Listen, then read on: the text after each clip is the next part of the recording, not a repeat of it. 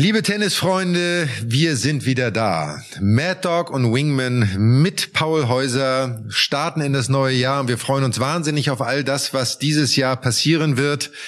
Sowohl bei uns im Podcast als natürlich auch in der Welt des Tennissports. Und äh, da geht es um Spieler, um Geschichten, um Anekdoten. All das wollen wir dieses Jahr wieder aufarbeiten. Aber die erste Folge wollen wir natürlich beginnen mit der Frage, wie denn unser aller Silvester war. Mad Dog und Wingman. Der Tennis-Podcast von Sky. Mit Michael Stich und Patrick Kühnen. Und bevor ihr jetzt erzählt, fange ich jetzt einmal an. Also mein Silvester war ganz unspektakulär. Ich bin eh kein großer Silvesterfeierer, muss ich dazu sagen. Ähm, das ist so eines dieser äh, Feste, wo ich sage, da kannst du auch schon vor 12 Uhr im Bett liegen. Das wäre nicht schlimm. Aber da meine Frau und ich ja Pferde haben und Pferde natürlich von dieser Knallerei extremst beeinträchtigt sind, haben wir den Silvesterabend im Stall bei den Pferden verbracht. Mit lauter klassischer Musik. Es wurde irgendwie angestoßen, ich weiß gar nicht mehr wie, mit so Pferdenasen und was auch immer alles. Aber ähm, wir haben es geschafft, die Pferde ein bisschen ruhig zu halten und äh, da die Zeit gemeinsam zu verbringen. Von da war das relativ unspektakulär. Aber Hauptsache, wir sind ins neue Jahr gekommen. Gesund und munter. Wie war es bei euch, Patrick, Paul? Ich kann nur sagen, ein Traum wurde wahr. Ich bin mit Patrick, ich bin mit Patrick reingeslidet ins neue Jahr. Wir waren in Unterföhring im Cube und wir haben diesen ja, spektakulären United Cup kommentiert. Die Uhrzeiten waren teilweise, ich glaube, man darf so sagen, die waren sehr, sehr bescheiden für uns. Wir waren teilweise gechatlaggt, weil das so schräg war. Wir, wir haben schon gestartet am 31. kann ich mich erinnern, um 0 Uhr mit dem Duell Deutschland-Tschechien.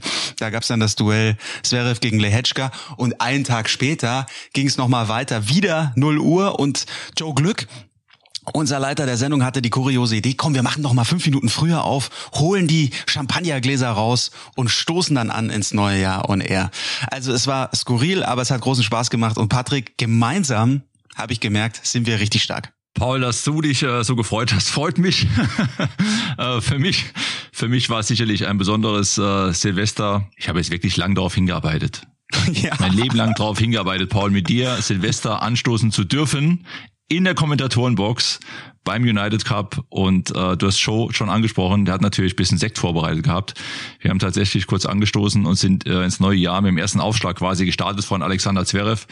Ein äh, unvergessenes Erlebnis, Paul, wenn ich das sagen darf. Ähm, wird mir immer in Erinnerung bleiben und so habe ich noch nie Silvester gefeiert und danach ging es direkt mit Tennis weiter. Also wir waren quasi direkt 0 Uhr mit der Filzkugel wieder im Spiel. Sehr, sehr schade, dass es leider Gottes die äh, Off-Air-Aufnahme, von dem berichtet wurde, dass ihr quasi tanzend auf den äh, Tischen da durchs Studio gehoppelt seid, während ihr mal nicht übertragen habt. Das sind natürlich Bilder, die wollen wir sehen, die wollen die Fans sehen, die wollen wir hören sozusagen. Und natürlich hätte ich sehr gerne von euch beiden so ein kleines äh, Lied zum neuen Jahr gehört. Aber das könnt ihr euch ja vielleicht fürs nächste Jahr vornehmen, weil der United Cup wird ja sicherlich wieder stattfinden. Es werden wieder eure Fernsehzeiten sein. Ich drücke euch die Daumen. Ihr seht, ich grinse. ähm, aber jetzt äh, lass uns genau zu dem Thema kommen. Damit fing die Tennissaison an, der United Cup. Erstmals ein Event im Sinne des Davis Cups, des äh, Fed Cups, des Billie Jean King Cups. Eine Mischung aus all dem. Ihr beide habt die ganze Zeit kommentiert. Wie habt ihr das Event wahrgenommen? Was war es für ein Event? Wie kam es für euch rüber? Also ich muss sagen, ich fand das Event rückblickend äh, stark. Mir hat's nicht nur Spaß gemacht, das zu kommentieren, aber ich finde das Event als Kickoff für die neue Saison richtig. Ich finde es ist ein gutes Event und ich möchte hervorheben, dass ich stark finde, dass Damen und Herren zusammen ihr Land repräsentieren es waren tolle Matches dabei, tolle Bilder, auch Emotionen aus der Spielerbox. Frauen und Herren gemeinsam, immer den, der spielt, unterstützt oder auch das Mix unterstützt. Es waren klasse Emotionen und man hat auch gespürt bei den Spielern in Interviews, dass sie alle zusammen richtig Spaß hatten und das Event auch, auch angenommen haben. Und äh, von daher fand ich das Event großartig. Ich hätte aber noch eine Sache, die ich vielleicht fürs nächste Jahr mit ins Spiel bringen würde. Ich würde das Mixed nicht als letztes Match spielen, sondern ich würde das Mixed tatsächlich in die Mitte, ins Zentrum stellen. Quasi zwei Einzel, das Mixed und dann nochmal zwei Einzel, vergleichbar mit dem Davis Cup. Ich glaube, das Mixed hat dann deutlich mehr Bedeutung und das ist das, denke ich mal, was man auch möchte für das Event. Ähm, das wäre so ein Verbesserungsvorschlag von meiner Seite. Ich fand's großartig, diese Emotionen, die du jetzt gerade beschrieben hast, Patrick, dass zum Beispiel diese Team-Captains ja auch ich bin ja großer Fan des On-Court-Coachings, wisst ihr ja, dass die wirklich verkabelt waren. Vor allem Tim Henman, euren guten Kollegen von früher, den hat man prächtig verstanden und der hat wirklich, also so ist er mir gar nicht als Typ aufgefallen bisher. Also der hat wirklich leidenschaftlich gecoacht und, und da auch ein paar Sprüche rausgeknallt. Das war toll. Misha Zverev war bei einem Match verkabelt, beim anderen nicht. Die Stimmung auf der deutschen Bank war sehr, sehr gut. Aber dann auch natürlich gab schnell diese Dämpfer. Über das deutsche Abschneiden müssen wir reden. Ich finde jetzt noch mal ganz kurz zum Format, fand es ein bisschen unglücklich. Italien verliert dieses City Final, ist dann aber trotzdem als Lucky Loser weiter, kommt am Ende ins Endspiel. Also da gibt es sicherlich Optimierungsbedarf. Auch diese Dreiergruppen, dass äh, manche Spiele über zwei Tage gingen. Das fand ich nicht ganz glücklich. Und ja, was ist das USP? Unique Selling Proposition. Also das Alleinstellungsmerkmal dieses Events ist für mich das Mixed und das muss mehr hervorgehoben werden. Vielleicht gibt es auch eine Variante, dass es für das Mixed einfach mehr Punkte gibt in, in Zukunft. Ein Gedanke von mir. Ja, ich würde noch mal was anderes in den Raum werfen. Also ich fand es auch interessant. Ähm, Patrick, wir haben dann nachher mal auch telefoniert und ich habe mir die Frage gestellt, inwieweit denn die Damen auch mit den Herren und umgekehrt in dieser Woche wirklich miteinander trainiert haben, weil das ist natürlich auch etwas, was man selten hat hatte, dass die mal dazu kommen. Und wir, also ich weiß es aus meiner Zeit, wenn ich mal die Chance hatte, mit Steffi oder auch damals mit Nange Huber zu trainieren, das war für meinen Rhythmus immer großartig. Das war immer so etwas, dass man mit Steffi sowieso, das war eine Stunde Bälle schlagen, das war für mich wie sonst eine anderthalb Stunden Trainingseinheit mit dir, Patrick. Ähm, da war ich nach einer Stunde fertig, so. ähm, aber das hätte mich mal interessiert, wie auch dieses Teambuilding während dieser Zeit auch miteinander war, weil das kennen die Spieler ja auch nicht. Habt ihr da irgendwas mitbekommen? Ja, kann ich sagen. Also ich hatte da viel Austausch auch mit den Coaches, mit Christopher Kaas, dem Trainer von Jule Niemeyer, mit Peter Moraing, dem Coach von Oskar Otte und natürlich mit Teamcaptain Misha. Also das Teambuilding war wirklich großartig. Die haben ganz viel Karten gespielt, Aktionen gemacht, aber eben Michael, sie haben auch wahnsinnig viel zusammen trainiert. Also auch ein Sascha Zverev mit einer Jule Niemeyer, mit einer Laura Siegemund und die, die Stimmung war, war großartig. Nur leider waren dann diese Ergebnisse im Einzel, die waren so ein Dämpfer. Da hast du schon gemerkt, Deutschland ist sehr, sehr weit weg von Tschechien und, und vor allem von der, von der USA in diesen Einzelpartien gewesen. Das hat natürlich einen Stecker gezogen. Ich hätte noch eine Ergänzung dazu als äh, Gedankenangang für die Veranstalter. Irgendwann sollten wir dahin kommen, dass es bei diesen Events auch Damen gegen Herren Matches gibt. Würde ich super spannend finden. Natürlich mit Vorgabe, mit einer Form des Handicaps muss man irgendwas ausarbeiten. Aber dieses, was es mal gab mit Billie Jean King damals, dieses äh, Battle of the Sexes, ähm, die Mädels werden immer athletischer, werden immer, immer besser, immer kräftiger. Es gibt natürlich immer noch einen Unterschied, ganz klar. Aber ich würde das spannend finden. Selbst mit einem kleinen Handicap eingaben, in einer kleinen Vorgabe, wäre das ein interessantes interessanter Ansatz irgendwie, das dann irgendwann im Laufe dieses Wettbewerbs vielleicht noch weiter zu vermischen. Ist interessant. Also wenn, dann würde man ja den, wenn, dann würde man ja den Aufschlag sich vornehmen, dass vielleicht die Herren nur mit einem Aufschlag servieren.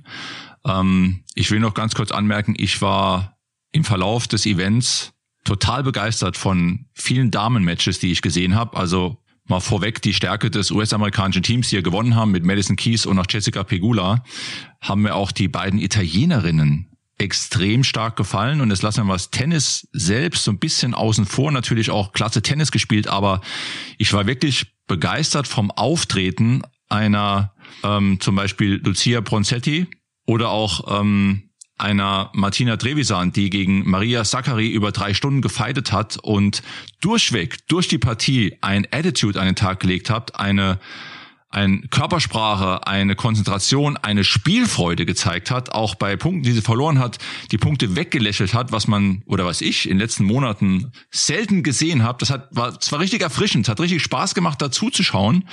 Und dazu kam natürlich, dass die die Außenseiterin Martina Trevisan da noch gewonnen hat in drei Sätzen, aber dieses Auftreten des italienischen Teams, dieser Spirit, das war extrem stark und das fand ich so, was beim United Cup dann wirklich auch für mich hängen geblieben ist. Schön, das hört sich doch so an, als wenn ihr euch auf das nächste Silvester gemeinsam in der Kommentatorenbox freut, wenn ihr wieder den United Cup moderieren könnt. Aber lass Paul, ich bin da noch besser vorbereitet. Ich bringe dann Schnittchen so. Paul, ja. Muss man nur sagen, was du drauf haben möchtest. Aber Paul, du hast es angesprochen. Lass uns natürlich jetzt einmal kurz auf das deutsche Team eingehen, ähm, was ja doch äh, von den Ergebnissen sehr ernüchternd war. Ihr seid natürlich jetzt am dichtesten dran. Ich habe ein bisschen was gesehen, aber ihr habt die ganzen Matches kommentiert.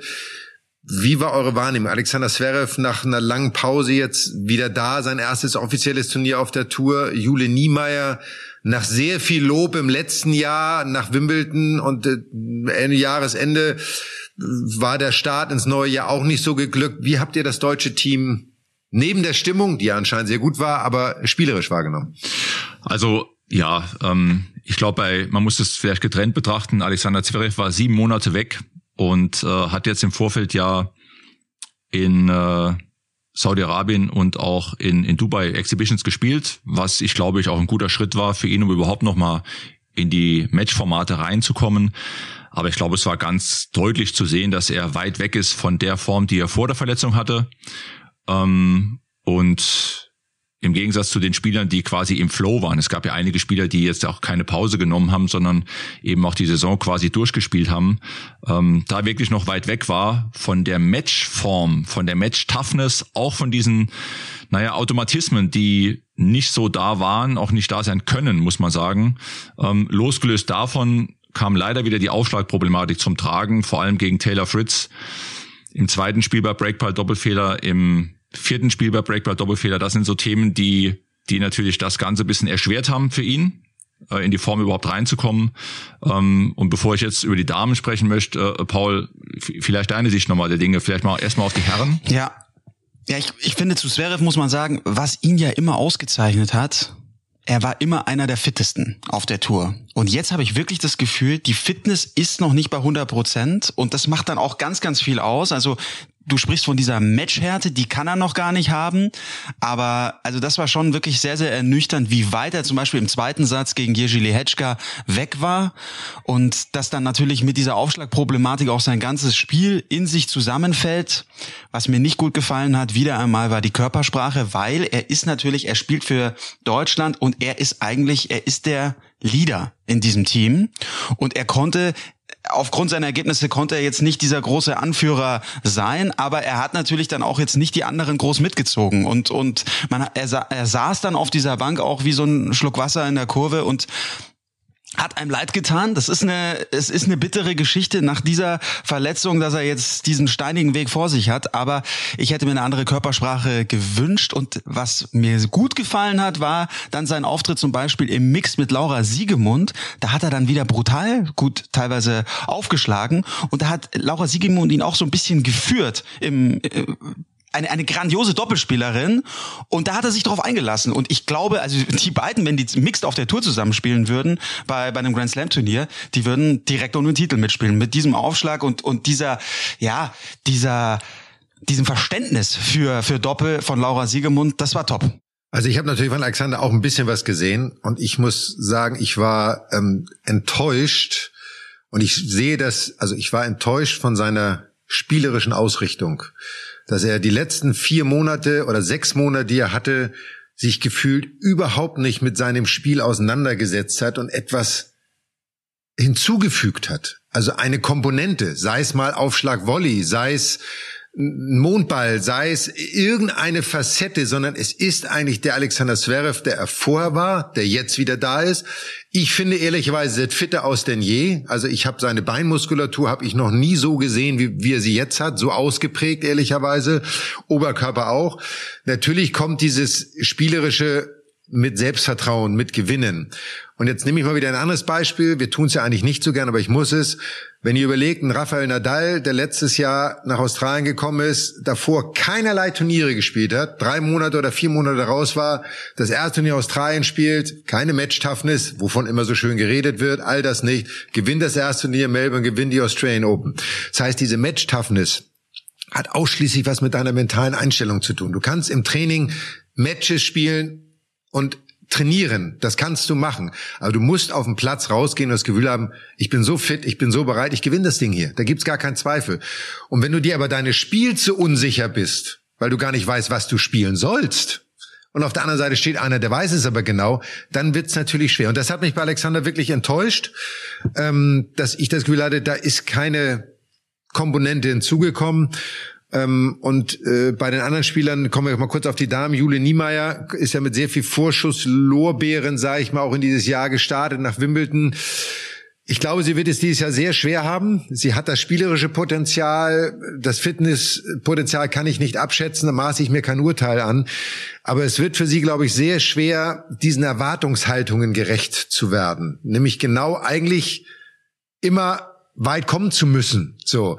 Und ich kenne sie nicht. Ähm, der Christopher Kaas kann das natürlich am allerbesten beurteilen, aber es wird sehr spannend äh, sein, das zu sehen, wie sie auch mit diesen Erwartungen umgeht, auch gerade bei den beiden deutschen Topspielern. Das ist äh, eine spannende Erfahrung.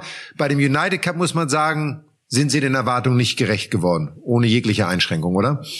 Ja, also äh, was Juli Niemeyer betrifft, ähm, jetzt muss man natürlich sagen, okay, sie hatten von der Rangliste her schon auch ähm, starke Gegnerinnen. Also um das nochmal ein bisschen einzuordnen, Julie Niemeyer steht aktuell 68 in der Rangliste, Laura Siegemund 170, äh, das tschechische Team, die Damen mit Petra Kvitova an 16, Maria Buschkova an 26 und dann natürlich die US-Amerikanerinnen noch deutlich höher platziert, Pegula an 3 und Madison Keys an 10. Da war die Aufgabe von vornherein schon extrem schwer.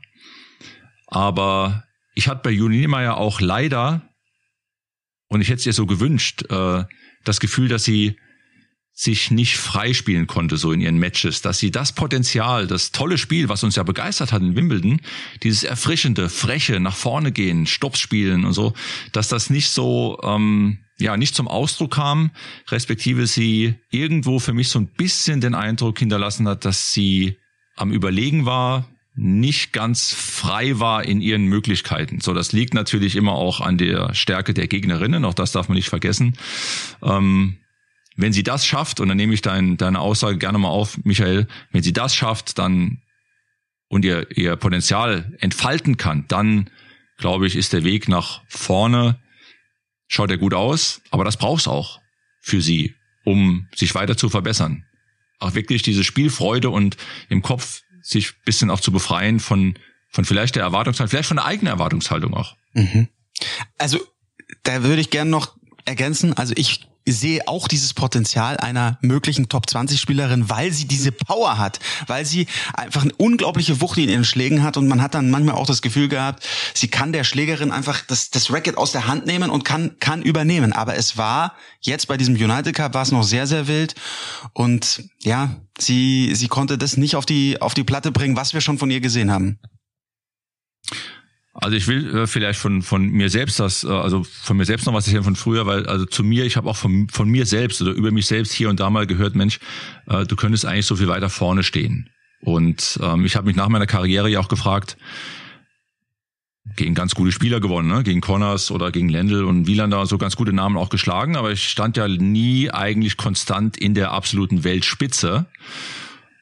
Und nach meiner Karriere habe ich mal so ein bisschen reflektiert, warum das eigentlich so der Fall war. Und ich muss offen und ehrlich sagen, dass ich mich selbst dort nie wirklich gesehen habe. Ich habe mich selbst auch vom, von meinem Selbstbild her dort nicht wirklich gesehen. Also wenn ich die Augen zugemacht habe, so meine Rangliste, erste zehn, ist mein Name dort nie wirklich aufgepoppt. Und ich glaube, das ist ein ganz wichtiges Element.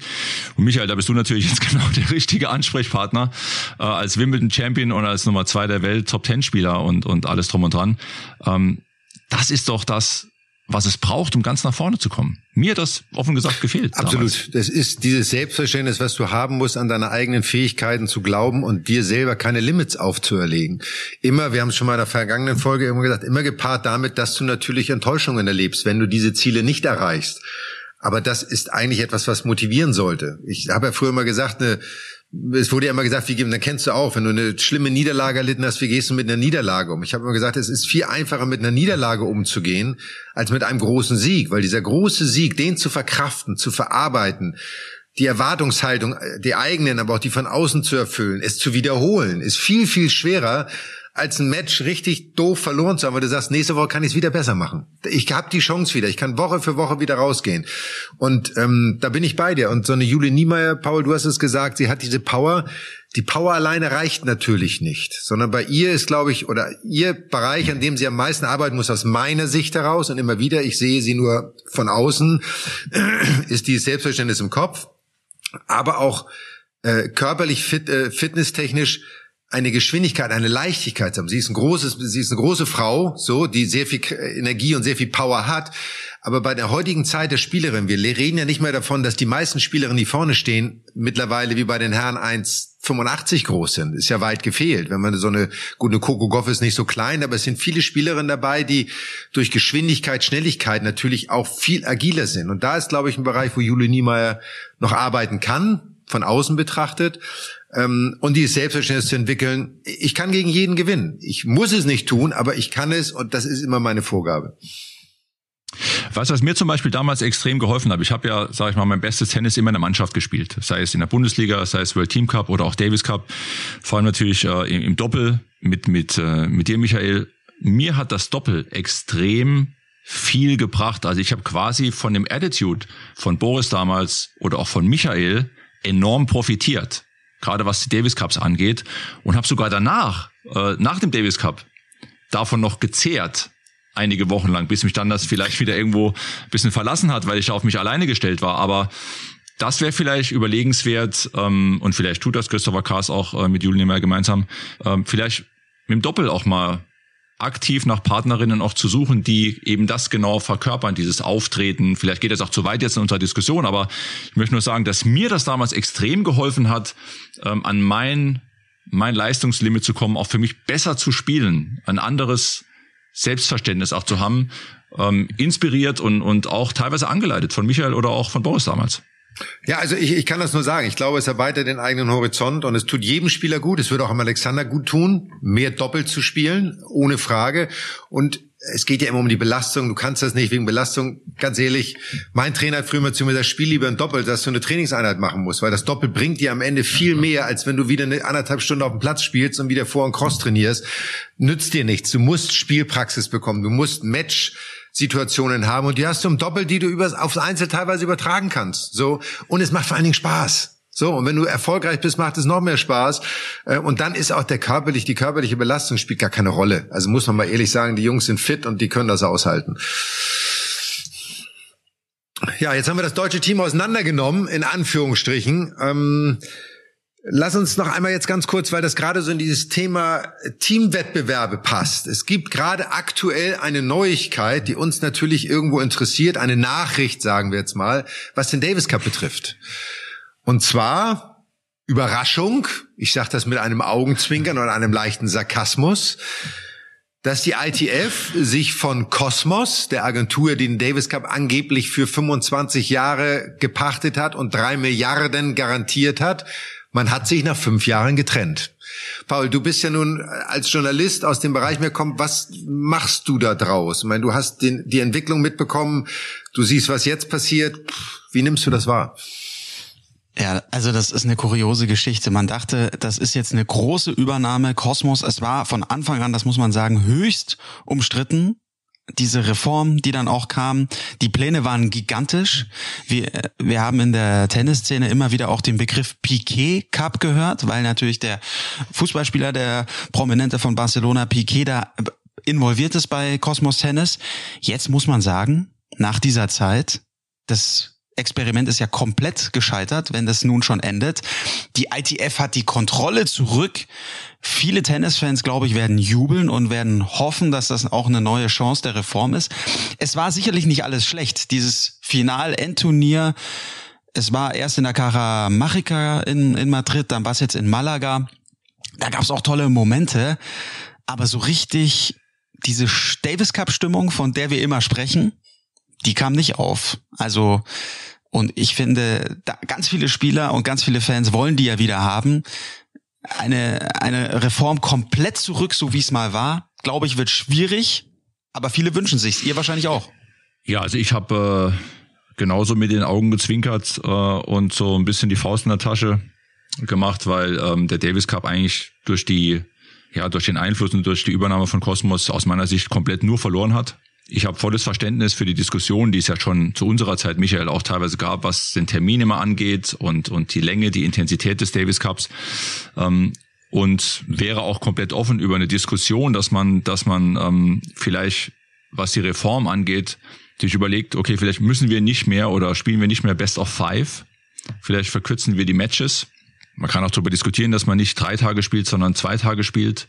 Ähm, aber das Heim- und Auswärtsthema, das ist für mich immer der Kern und die Seele des Davis Cups gewesen, weswegen wir auch unvergessene Erlebnisse haben und unvergessene Momente an Matches auch haben ähm, die immer bleiben werden und über die die Tennisszene auch spricht. Also ich bin gespannt, was die ITF jetzt draus macht, was kommen wird in den nächsten Wochen, Monaten.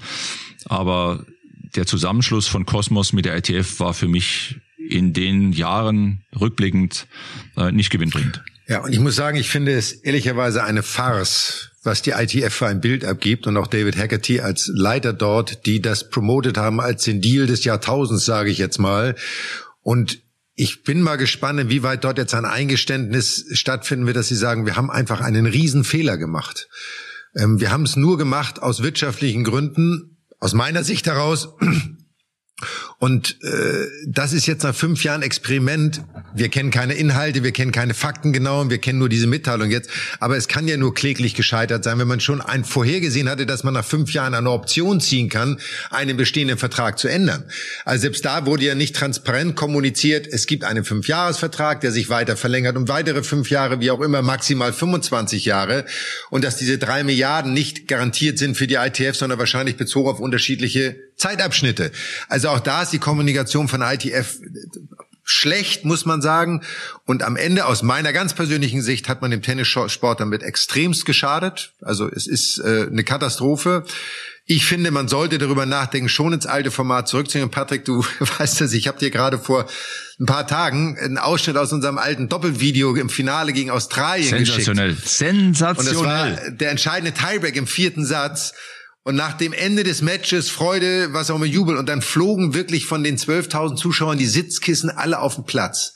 Heimrecht. Äh, das Gefühl des Mitfieberns der Zuschauer für das eigene Team, was es jetzt im Davis Cup nicht gibt. Es sind diese Atmosphäre nicht da. Und das müssen wir wiederholen. Und sei es, dass man sagt, es muss ein festes Doppelpaar geben und es gibt zwei Einzelspieler, ein Ersatzspieler, aber dass die Einzelspieler dürfen kein Doppel spielen, damit man die Belastung, man kann es dann auf zwei Tage verkürzen vielleicht egal wie es ist, so. Aber man muss darüber nachdenken, diese Reform oder wieder mehr zum alten Format hinzukommen. Und die ITF muss sich wirklich überlegen, wie sie auch offen, öffentlich kommunikativ mit diesem Thema umgeht, weil äh, sie hat wirklich ein extrem schlechtes Bild abgegeben. Hm. Und dazu vielleicht die Klammer auch zum United Cup. Das waren die stärksten Bilder beim United Cup, wenn richtig Stimmung drin war, wenn auch dieses Nationengefühl durch die Fans so transportiert wurde. Bei den griechischen Matches, Tsitsipas gegen Berrettini, ich glaube, Patrick, du hast kommentiert, da sind die ausgeflippt. Da war eine eine wirklich so eine elektrisierende Stimmung und auch dann als Tsitsipas und Zachary einmal diese entscheidende Mixdoppel dann gewonnen haben, ich glaube gegen Kroatien, das waren die stärksten Momente. Australien war leider dieses Jahr als als Gastgeber, die waren nicht so stark aufgestellt ohne Kyrgios, aber diese Momente brauchen wir mehr im Tennis, die brauchen wir auch beim Davis Cup wieder und auch da, unser Freund im Podcast, wir hatten ihn letztes Jahr zu Gast, DTB-Präsident Dietloff von Arnim. Er wird vielleicht da auch eine entscheidende Rolle in der Zukunft spielen können, denn er kandidiert als ITF-Präsident und tritt dann auch gegen Haggerty, du hast ihn angesprochen, an. Bin, bin sehr gespannt, wie da die Chancen stehen. Er muss natürlich jetzt hier groß Wahlkampf machen. Aber das Format, glaube ich, das hätte er. Ja, Michael, du weißt ja noch damals, also sei es jetzt Düsseldorf, wenn du rausgehst und Heimspiel hast, Beispiel Düsseldorf, da sitzen dann 10.000, 13.000 Zuschauer. Wenn du eh schon mit breiter Brust rausgehst bei Heimspiel, dann gehst du ja da mit einer noch breiteren Brust raus. Du hast da die Power, die Unterstützung und auch die Zuversicht des heimischen Publikums mit quasi in der, in der Schlägertasche und genauso stehst du ja vor einer riesen Herausforderung, wenn du beispielsweise in Argentinien auswärts spielst vor 10.000 Argentiniern, die noch eine Kapelle in den in den Zuschauerringen haben, die nach jedem Punkt äh, da äh, Vollgas gibt und und die die äh, Gesänge anstimmt. Also das das macht's doch aus. Das sind doch die Erlebnisse, die du als Tennisspieler nie vergessen wirst, äh, wenn du da hinfährst nach Buenos Aires, bereitest dich vor in den Stadien Hitze, 30 Grad, 10.000 Argentinier, die ihr Team unterstützen, da, dazu bestehen, da als Mannschaft geschlossen diese Herausforderung anzunehmen, genauso wie beim Heimspiel dann auch äh, den Sieg äh, zusammen mit den Zuschauern vor Augen zu haben.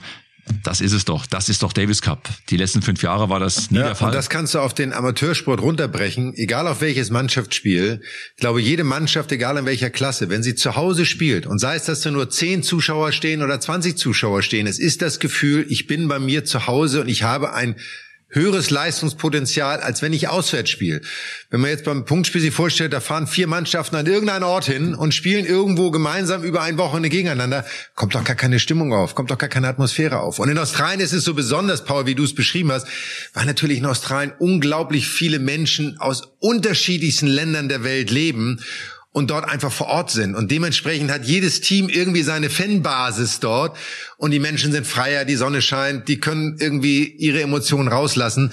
Deswegen der United Cup großartig, Davis Cup äh, eine 6, würde ich mal, wenn ich jetzt Klassenlehrer bin, würde ich sagen, eine 6, äh, eine 6 vergeben. Und äh, wir warten ab, was da weiter kommt, was da weiter passiert. Und jetzt wollen wir natürlich, weil liebe Tennisfans, das müssen wir einmal erwähnen. Wir haben uns natürlich überlegt, dieses Jahr so ein paar kleine Neuerungen bei uns im Podcast einzuführen. Und eine dieser Neuerungen ist, dass wir uns an dem Zielsystem des Tennissports orientieren und es versuchen wollen, dass jeder Podcast genau 40 Minuten und 15 Sekunden läuft. So.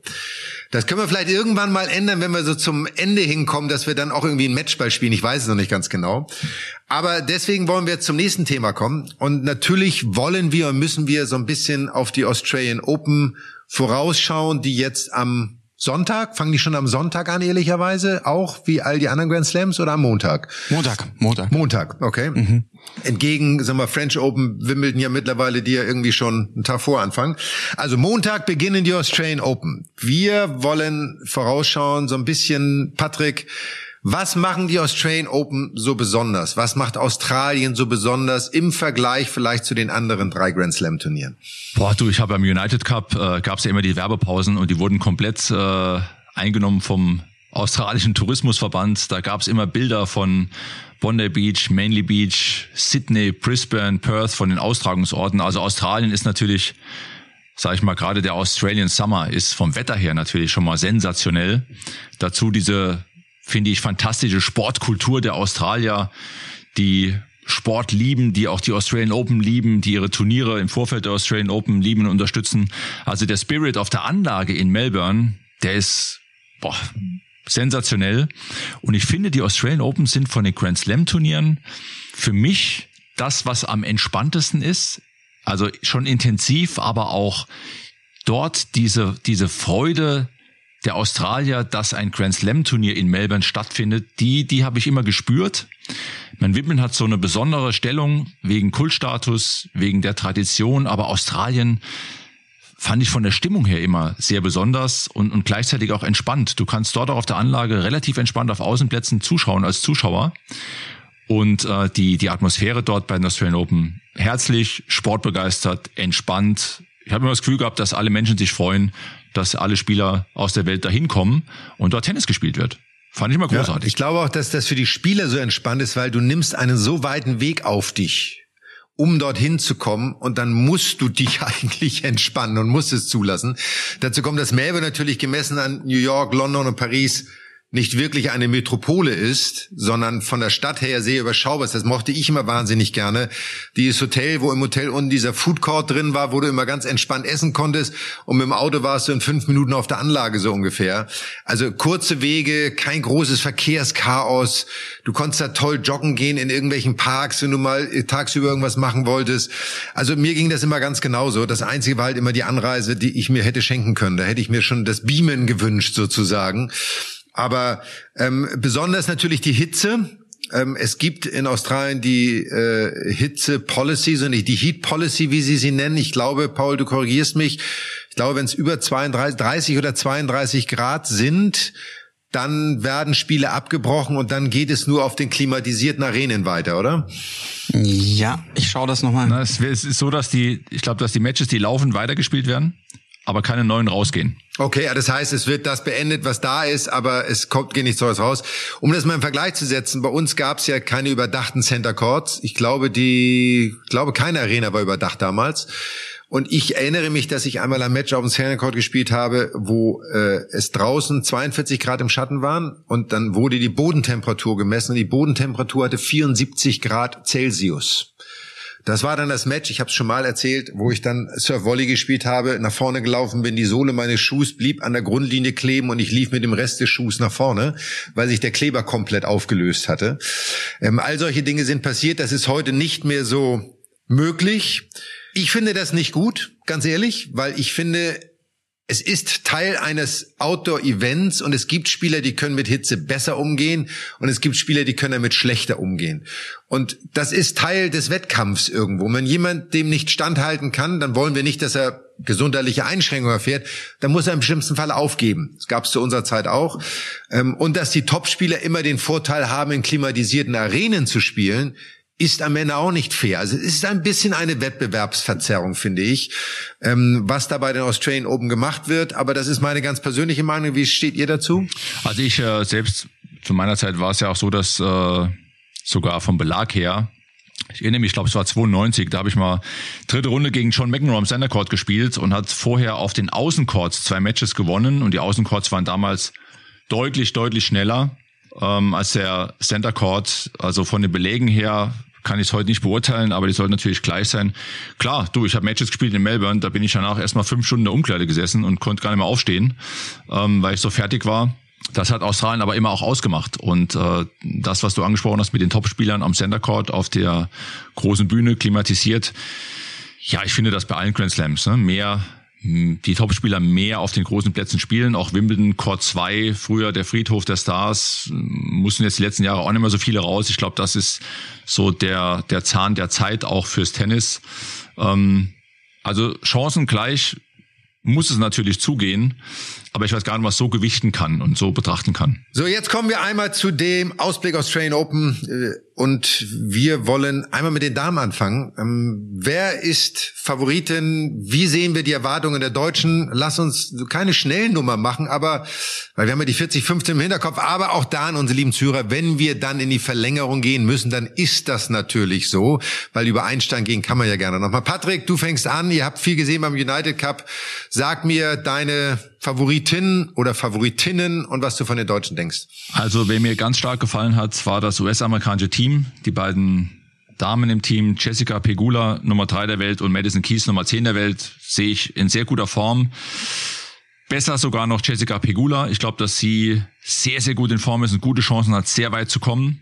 Iga Swiatek muss man nennen und Coco Goff hat auch ein Vorbereitungsturnier jetzt gewonnen. Also ich kann mir gut vorstellen, dass eine Siegerin aus Amerika kommen wird. Jessica Pegula ordne ich ganz, ganz oben ein mit äh, Iga Swiatek.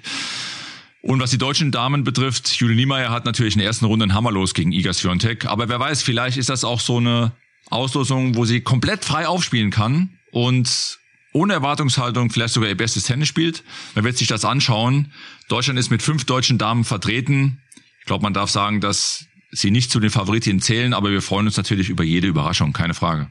Patrese finde ich richtig spannend, was du sagst. Da gehe ich auch ziemlich mit. Ich glaube also wirklich USA, Team USA ist so, so stark.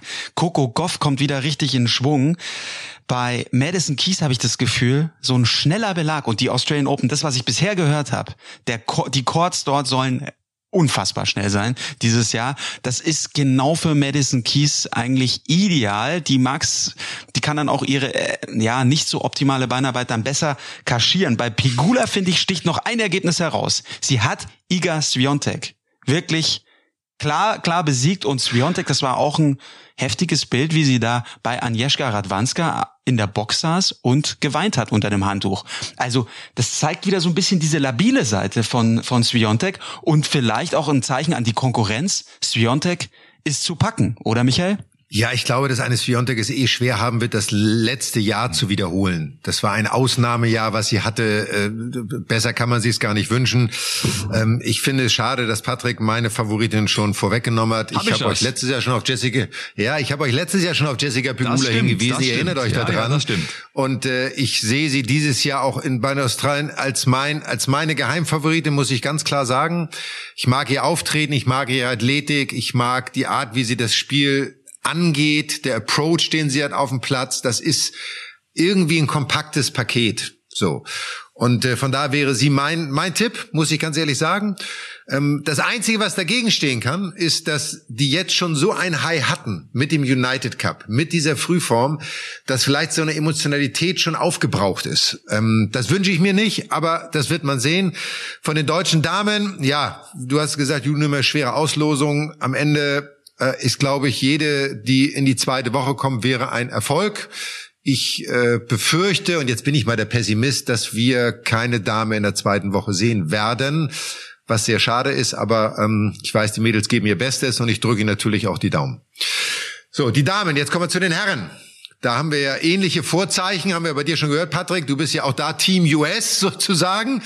Ähm, und äh, auch da der Ausblick der Deutschen. Was äh, denkst du, wie es da ausgehen wird? Also auch da haben mir die beiden US-Jungs gut gefallen. Taylor Fritz, bärenstark, und auch ähm, Francis Tiafoe waren für mich die zwei Spieler, die am besten in Form waren beim United Cup, zusammen mit den Mädels natürlich auch dann verdient gewonnen haben. Von den beiden erwarte ich mir dieses Jahr insgesamt schon einiges. Kann mir gut vorstellen, dass sie bei den großen Titeln ganz vorne mitspielen, vor allem Taylor Fritz, der ein sehr kompaktes, in Anführungszeichen sehr einfaches Spiel spielt, aber doch so gut spielt. Und dann ist natürlich die große Frage, Tsitsipas, der eigentlich durchgespielt hat, keine Pause hatte, auch jetzt im Dezember durch die Exhibitions, die er gespielt hat.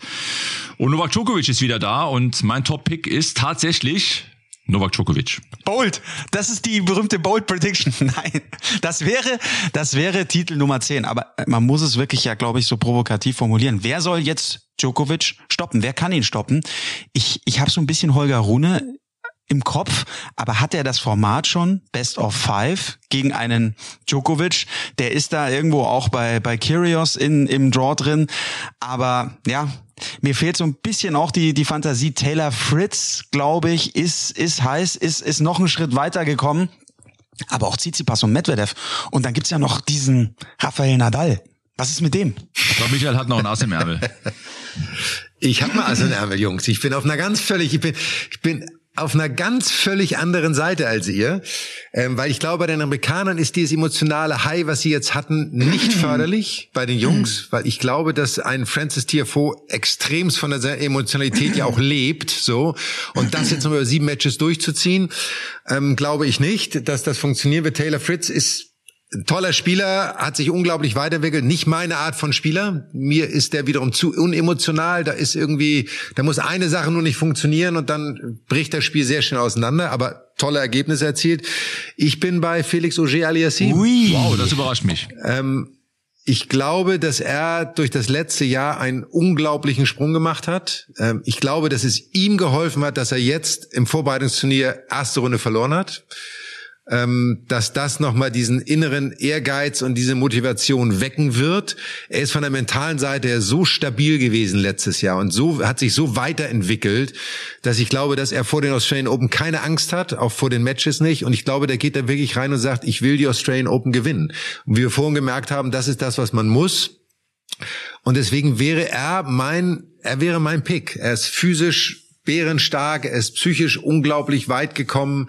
Äh, er weiß, was es heißt zu gewinnen, auch wichtige Matches zu gewinnen. Haben den Davis Cup gewonnen, das erste Mal Kanada. Also ähm, das ist mein Pick. Und bei den Deutschen, die habt ihr ja erstmal ganz charmant ausgelassen. Also ich äh, sehe ähm, natürlich muss man Alexander Zverev immer in der zweiten Woche erwarten, ganz klar. Er selber stapelt ja schon so ein bisschen tief. Aber ähm, zweite Woche sollte sicherlich trotz allem sein Ziel sein. Der Auslosung dafür ist, denke ich, ganz gut. Aber ähm, es ist so ein bisschen wie so ein Überraschungsei, weil ich glaube, er kann sich, wenn nur selbst im Weg stehen in seinen Matches und äh, sich selbst das Leben schwer machen. Und da habe ich kein Gefühl für. Also von daher auch da bei den Herren, bis auf Alexander, sehe ich niemanden in der zweiten Woche. Ja, aber vielleicht zum Zverev Comeback generell. Also er könnte jetzt früh auf Goffard treffen, dann Taylor Fritz. Aber braucht er jetzt erstmal überhaupt diese, diese Matches und mit einem so einem Grand Slam Turnier mit Best of Five zu starten, ist ja in diesem Stadium, in dem er sich befindet, wir haben es vorher erklärt, beim United Cup vielleicht auch grausam. Also, was dürfen wir von Zverev in diesem Comeback überhaupt erwarten? Ja, also ich erwarte schon, dass er sich steigert im Verhältnis zum United Cup, keine Frage. Und, und Best of Five ist auch nochmal ich will nicht sagen Test, weil die Australian Open sind zu bedeutend natürlich für einen Test, aber Best of Five ist nochmal eine andere Nummer. andere Herausforderung, auch körperlicher und mentaler Art, aber er hat ein großes Spiel, schnelle Schläge. Also ich glaube, wenn er in die zweite Woche kommt, ist das schon ein Erfolg gemessen an seiner an seiner Rückkehr. Aber man darf auch, wie Michael das sagt, ich glaube, man darf auch die zweite Woche erwarten. Und äh, bin gespannt. Oskar Otte hat beim United Cup den einzigen Punkt geholt für Deutschland. Und ich freue mich über jeden Deutschen, der in die zweite Woche kommt, aber es wird schwer. Und nochmal zu Alexander als das Abschluss vielleicht auch. Ähm, ich glaube, das Best of Five Matches ihm sogar eher entgegenkommen weil du mehr Zeit hast, dich in ein Match reinzufinden. Bei Best of Three, ne, wenn der erste Satz weg ist, Break im zweiten, da bist du schon raus, da bist du mental auch irgendwann raus. Und körperlich, ganz ehrlich, der, wenn der jetzt körperlich nicht fit ist, wann will er fit werden? Also äh, ich meine, das wird er wird im nächsten halben Jahr nicht fitter werden. Der hat jetzt sechs Monate Zeit gehabt, fit zu werden und an sich zu arbeiten, was er sicherlich sehr viel gemacht hat. Also von daher ähm, ist das kein Argument für mich. Matchpraxis sehe ich, wie gesagt, immer ein bisschen anders. Aber ähm, zweite Woche kann man erwarten. Aber wir freuen uns, wie Patrick gesagt hat, über alles, was uns dort von den Deutschen als Siege nach Hause gebracht wird. Wir werden es äh, natürlich interessiert verfolgen. Wir sind ja schon zehnmal über Einstand gegangen, Jungs. Ja, wir sind jetzt schon, wir sind schon Einstand Vorteil. Wir sind eigentlich im Tiebreak des dritten Satzes angekommen. aber wir bitten unsere Zuhörer, das zu entschuldigen. Wir geben uns Mühe. Wir wollen dran arbeiten. Und in diesem Sinne, ähm, danke euch Jungs für unsere erste Folge in diesem Jahr. Schön war's ähm, wieder. Hat Spaß gemacht, uns auszutauschen. Wir sind wieder am Start und wir freuen uns auf den gesamten Rest des Tennisjahres und ähm, wünschen allen da draußen jetzt schön Australian Open. Äh, viel Spaß im neuen Jahr, Gesundheit, Zufriedenheit. Und wir hören uns in zwei Wochen wieder. In zwei Wochen. Viel Spaß am Court euch allen da draußen. Bis dann. Mad Dog und Wingman ist eine Produktion der Podcast-Bande im Auftrag von Sky. Neue Folgen gibt's alle 14 Tage, immer mittwochs, überall, wo es Podcasts gibt.